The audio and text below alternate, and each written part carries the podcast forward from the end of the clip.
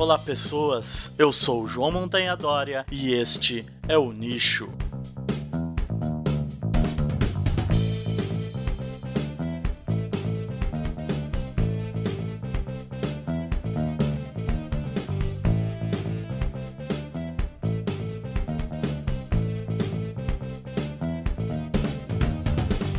Isso aí, galera, chegando aqui para mais um episódio do Nicho Podcast. Hoje eu, João Montanha Dória, vou levar você em um micro nicho sobre guildas e grupos funcionais. O que são esses dois conceitos de uma abordagem funcional aos estudos de ecologia, a classificação dos organismos, e que apesar de serem semelhantes, serem uma abordagem funcional, uma abordagem que vai tentar trazer aspectos do papel dos organismos dentro dos ecossistemas, em contrapartida a uma abordagem tradicional de classificação taxonômica das espécies, guilda e grupo funcional não é exatamente a mesma coisa, apesar de muita gente ao longo do, do tempo ter acabado usando eles quase como sinônimos. Então a gente vai ver um pouco dessas sutis diferenças que tem entre um e outro depois, na sequência, logo depois do escaninho.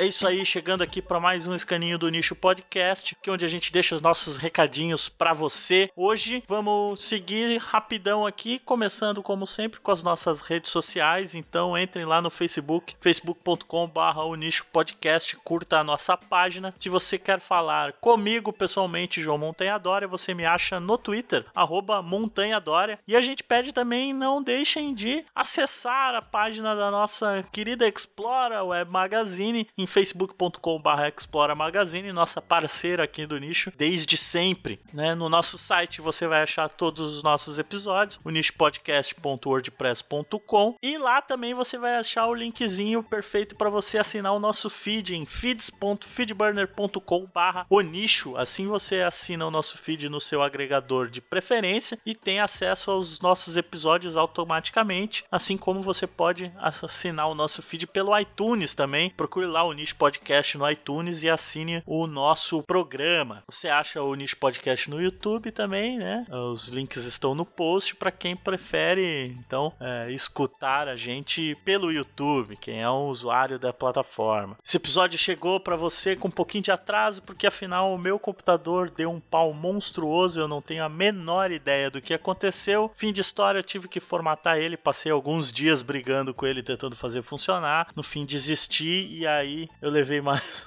uns dois dias para conseguir formatar ele, reinstalar tudo e poder estar tá terminando de editar o, o, episódio aqui, gravando o escaninho e publicando para vocês. Então a gente atrasou uma semaninha, nada que seja absurdo e agora está tudo regularizado de novo e por isso vocês têm agora o seu episódio do Micronicho sobre guildas e grupos funcionais a partir de agora.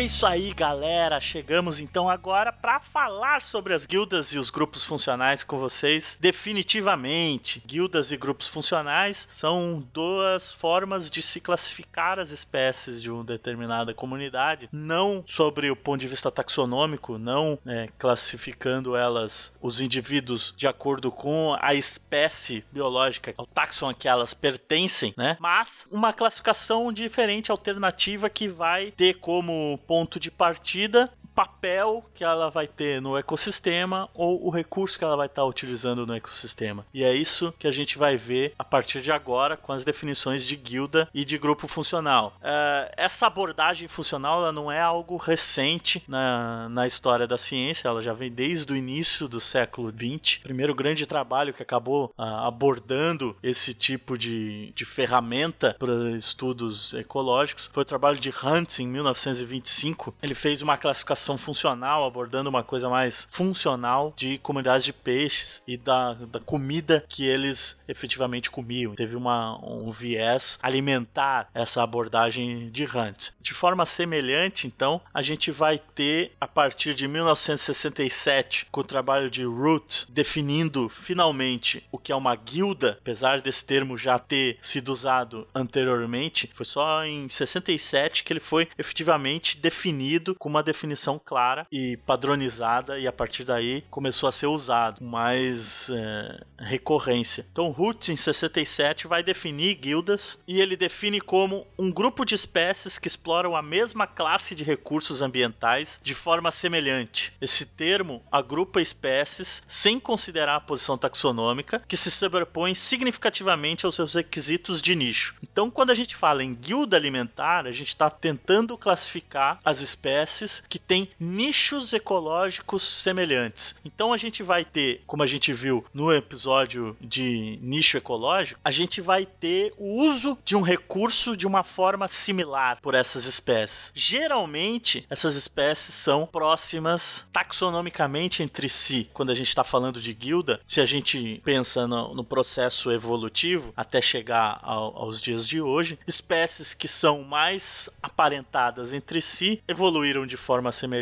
então elas têm uma tendência a agir de forma similar e a consumir recursos similares também. Então, apesar de a guilda não ser uma classificação que necessariamente representa uma classificação taxonômica, ela pode ter é, representantes dentro de uma mesma guilda de grupos taxonômicos completamente distintos, geralmente organismos, espécies que são mais aparentadas entre si acabam estando representadas dentro de uma mesma guilda por causa da, da questão do processo evolutivo, gerando espécies não completamente diferentes, elas são diferentes em alguns aspectos apenas, né? Então é bem comum guildas terem representantes do mesmo gênero, da mesma família, dos mesmos grupos taxonômicos. Por outro lado, o grupo funcional é um pouco diferente, ele não vai estar tá focado efetivamente no uso de um recurso, mas sim numa função ecológica, num serviço ecológico que aquela, aquela espécie, aquele organismo vai estar tá produzindo no ecossistema. Então, quando Cummings, em 1974, definiu grupo funcional para trabalhar com os insetos aquáticos, com a comunidade de, de rios, ele identificou algumas necessidades e uma delas, que é o, o ponto chave, é o seguinte, citando do trabalho dele, né? É necessário identificar grupos funcionais de organismos, pelo menos parcialmente independentes das determinações taxonômicas tradicionais, a fim de abordar importantes questões ecológicas orientadas para o processo. E aqui é a diferença central entre o que é um grupo funcional e o que é uma guilda. Tanto o trabalho de Root quanto o trabalho de Cummings, eles tinham uma, uma abordagem é, principalmente alimentar. Então a, a, guilda era sobre um ponto de vista alimentar, de, de grupo trófico, de grupo funcional também. Nos exemplos que eu vou dar na sequência, também eu vou dar, me baseando em uma guilda alimentar e um grupo funcional alimentar. Mas há uma diferença principalmente de foco do trabalho. Enquanto em guildas a gente está vendo uma definição que tem como base o uso compartilhado de um recurso, então as espécies daquela guilda elas compartilham o uso de um mesmo recurso. Quando a gente fala de um grupo funcional, essa definição ela está baseada numa similaridade na função que aquelas espécies, que aqueles organismos têm no ecossistema. Qual é o papel, qual é o serviço ambiental que elas prestam naquele ecossistema. Então, numa guilda, as espécies que fazem parte de uma guilda, elas exploram um recurso definido em um modo similar. Enquanto que num grupo funcional, as, as espécies que compõem aquele grupo funcional, elas prestam o mesmo serviço ecossistêmico, elas realizam os mesmos processos ambientais naquele habitat, naquele ecossistema. Então vejam que enquanto as guildas é uma é algo que é um critério estrutural, a gente está buscando estrutura da comunidade, nos grupos funcionais ele é um critério, a classificação tem um critério orientado ao processo, né? Então ela busca entender processos ecossistêmicos naquele ambiente. Então Cummings ele fez uma classificação quando estava falando dos grupos funcionais nos ecossistemas de rios, onde citando novamente o trabalho dele, o reconhecimento de grupos funcionais com com base em frações de tamanhos de partículas consumidas em métodos de alimentação. Parece ser a mesma coisa, mas na verdade é diferente, porque aqui o foco não é o recurso, é a ciclagem dessas partículas. Então todo o trabalho não importa o tipo de partícula, a estrutura que o bicho tem para partícula, não. É simplesmente aonde está a partícula e o tamanho dela. A ideia é como eu vou reciclar essas partículas orgânicas que estão no ambiente e quem é que vai reciclar cada, cada grupo, cada grupamento de partículas orgânicas. Material particulado grosso, material particulado fino, tá preso em rocha, não tá, né?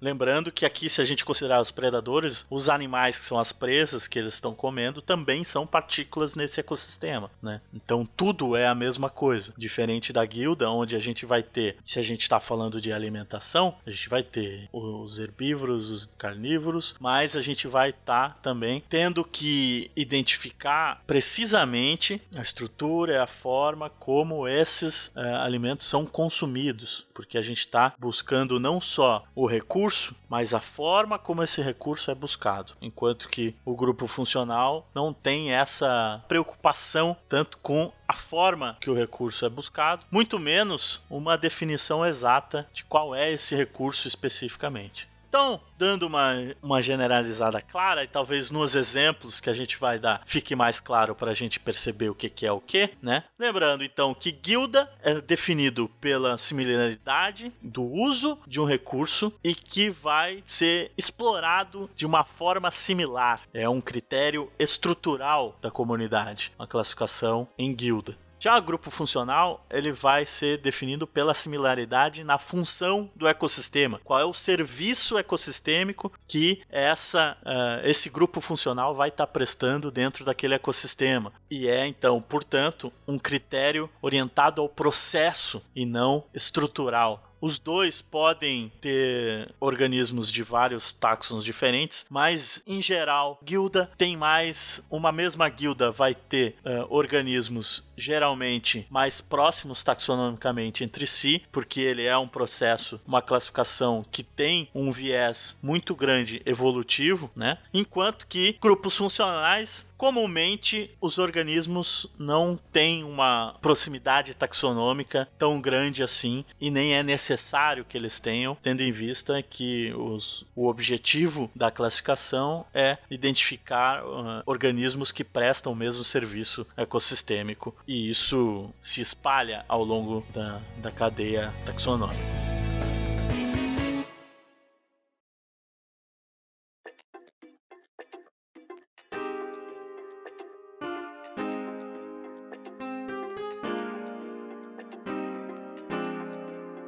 Thank you. Muito bem. Então, chegando agora para dar alguns exemplos para vocês, vamos começar então com o exemplo que me é mais familiar de todos, que é o exemplo das guildas alimentares de Poliqueta, e que é um exemplo bem prático, bem fácil da gente conseguir entender então o que vem a ser uma guilda. Os Poliquetas são um grupo bastante diverso, a gente já falou sobre eles no episódio com a Mari Paz aqui do trabalho dela, que ela fez uma, uma forma diferente, que não é guilda nem é grupo funcional, de análise análise funcional, que é o BTA, que é do Biological Traits, das características biológicas das espécies, e ela usou os poliquetas como grupo animal de, de estudo. E os poliquetas, ele é um grupo muito diverso e ele está em praticamente todos os papéis possíveis dentro do Bentos, né, que é a comunidade de fundo, principalmente marinha. Então, quando a gente tem poliquetas, a gente tem poliquetas que são carnívoros, que são herbívoros, que são filtradores, que vão comer o que está em suspensão na coluna d'água, que vão cavocar o substrato, a areia, para achar o seu alimento, né? E a gente tem, num trabalho clássico de Falchal de Jumars, de 1979, chamado Diet of Worms, a dieta das minhocas, uma classificação de guildas alimentares, onde eles chegam a 25 guildas alimentares diferentes. E aqui, acho que talvez por essa quantidade grande de guilda, talvez seja talvez um pouco mais fácil de perceber a diferença entre grupos funcionais, por exemplo, que alimentares, e a gente vai ver quando a gente chega no, nos grupos alimentares de, de insetos, que é uma quantidade bem menor, apesar de ter um número muito maior de espécies. Então, os poliquetas nessas 25 guildas, elas são formadas pela composição de três características biológicas diferentes das espécies. Uma que tem a ver com o recurso que é consumido. Então, o que que esses animais efetivamente comem? Então, a gente vai ter os carnívoros, a gente vai ter os herbívoros, a gente vai ter aí os que são filtradores que vão comer na coluna d'água, a gente vai ter os detritívoros que vão comer no sedimento, seja na superfície do sedimento, seja é, enterrados no sedimento. Essas são duas divisões importantes dentro da classificação de guildas. Então tem a ver com qual o recurso e onde que ele está. É um ponto que tem a ver com recurso. O outro é a mobilidade desses animais, se eles são móveis, se eles são césseis, se eles se movem muito pouquinho, que é o que eles chamaram de discretamente móveis. Isso na hora de se alimentar, se eles buscam ativamente o alimento, se eles deixam o alimento vir até eles ou se eles se movem muito pouco, muito pouquinho atrás do alimento. E uma terceira característica que é a morfologia desses animais. Então, se eles têm mandíbula ou não têm mandíbula, alguns poliquetas têm uma mandíbula muito forte de quitina. Se eles possuem tentáculos ou alguma estrutura para filtrar essas partículas que estão na coluna d'água, ou se eles não têm nada, se eles são pelados, digamos assim, eles não vão ter tentáculos, não vão ter palpos, eles não vão ter uma estrutura para se alimentar especializada nem mandíbula, né? E o, pelo cruzamento dessas três categorias de características, então a gente vai ter um total hipotético muito maior, mas a gente encontra na natureza 25 grupos de guildas diferentes, organismos que se vão entrar nessas guildas diferentes. Então, quando a gente fala de guilda, vocês percebem pelas guildas dos poliquetas, a gente vai ter uma guilda que são os carnívoros, que são móveis e que têm mandíbula. E a gente vai ter também os carnívoros que são móveis, mas que não têm mandíbula, que não tem nenhuma estrutura para se alimentar. E a gente não encontra na natureza os carnívoros móveis com tentáculos, tentaculados. Então vocês percebam que a gente tem nessa guilda dos carnívoros móveis com mandíbula, a gente tem uma classificação que ela é focada no recurso que é consumido e na forma como esse recurso é consumido. Os animais dessa guilda, eles comem outros animais, eles são carnívoros, eles se movimentam atrás das presas, eles são móveis, então eles buscam ativamente a presa e eles têm uma estrutura morfológica, que são as mandíbulas, que vão auxiliar eles a capturar essas presas, a dilacerar essas presas para se alimentar. Por outro lado, se a gente tem a guilda dos carnívoros móveis sem mandíbulas, eles também são carnívoros, vão atrás de presas, eles também são móveis, eles buscam ativamente se locomovendo no bentos as presas, mas eles não têm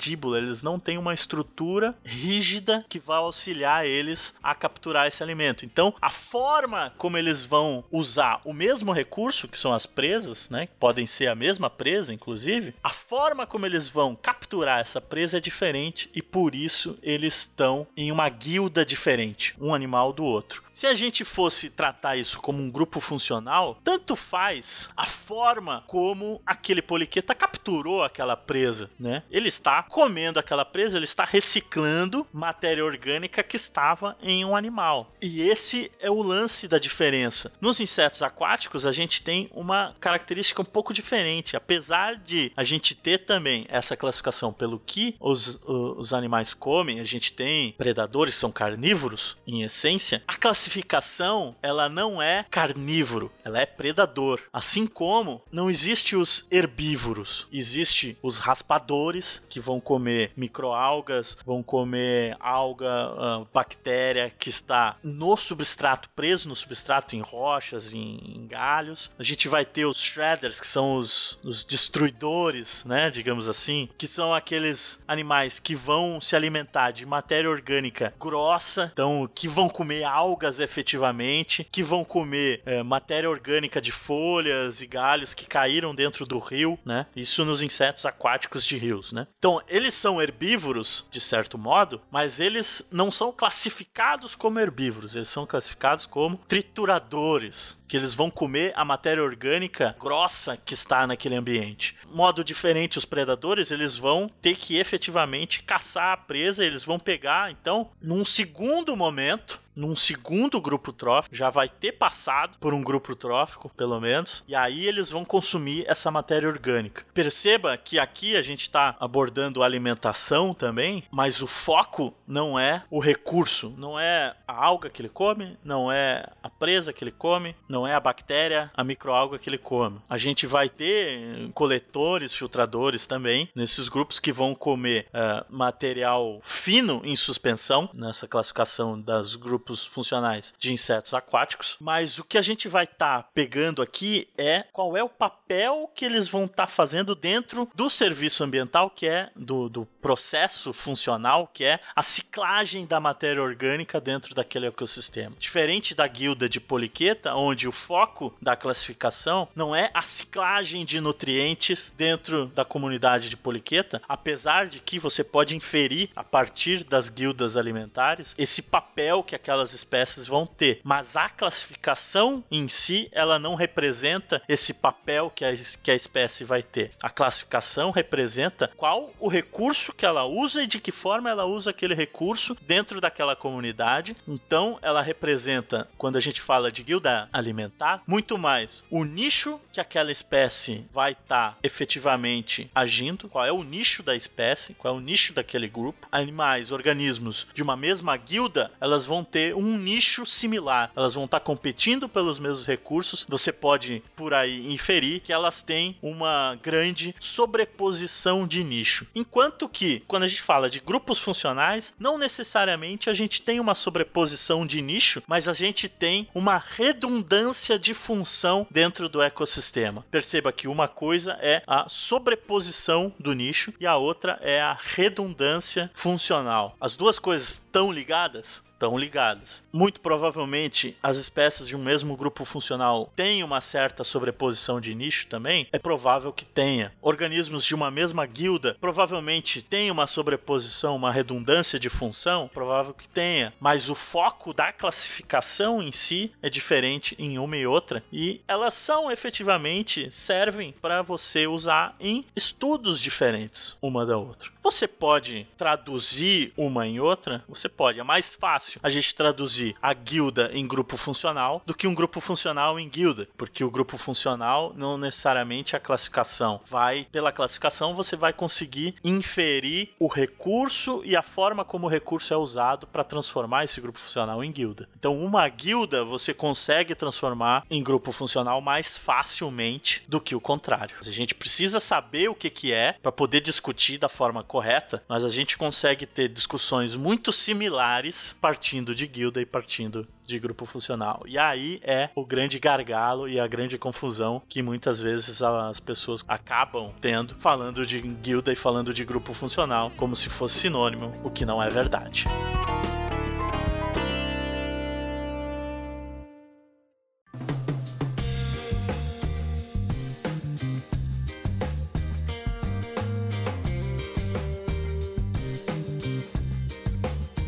Isso aí, então a gente tem, para finalizar, relembrando, guilda como uma classificação que tem a sua definição baseada num uso de um recurso similar, na forma como é esse recurso é explorado pelas espécies, e ela é basicamente um critério estrutural da comunidade. Enquanto que os grupos funcionais, a gente tem a definição baseada numa similaridade de função do ecossistema. Aquelas espécies de um grupo funcional, elas vão proporcionar o mesmo serviço ambiental para o ecossistema, né? E é um critério critério para classificação orientado ao processo e não à estrutura da comunidade, ao processo ecossistêmico e não à estrutura da comunidade. Ambas classificações surgiram para que a gente possa ter uma alternativa nos estudos ecológicos, ao invés de usar uma abordagem simplesmente pela composição taxonômica das espécies, e a gente facilita então o nosso entendimento funcional daquele ambiente, o nosso entendimento ecológico dele, de como as relações e as interrelações acontecem naquele local, naquele habitat, naquele ecossistema. É isso aí. A gente vai deixar links e as citações para os artigos que a gente usou aqui: o artigo do Cummings, o artigo do Roots, o artigo do Fauchal de Jubar das guildas de poliquetas, assim como o artigo do Hunt Mas a recomendação grande para você entender um pouco mais sobre guilda e grupo funcional e a diferença e a similaridade entre elas é o artigo do Blondell de 2003 que chama Guildas ou Grupos Funcionais. Será que isso importa? Né? A gente vai deixar o, o link no post para você abrir é uma revisão muito bacana, muito legal. O episódio foi basicamente baseado nesse artigo. Então mande o seu e-mail pra gente, o nichopodcast.gmail.com, com as suas sugestões, com as suas dúvidas, o que você entendeu, o que você não entendeu desse episódio, sugestões do que você quer que a gente aborde aqui no Nicho Podcast, tanto no nosso nicho tradicional de entrevista, quanto no nosso micronicho aqui, explicando alguns termos biológicos para vocês. É isso aí, desculpem pelo atraso do episódio e até a próxima!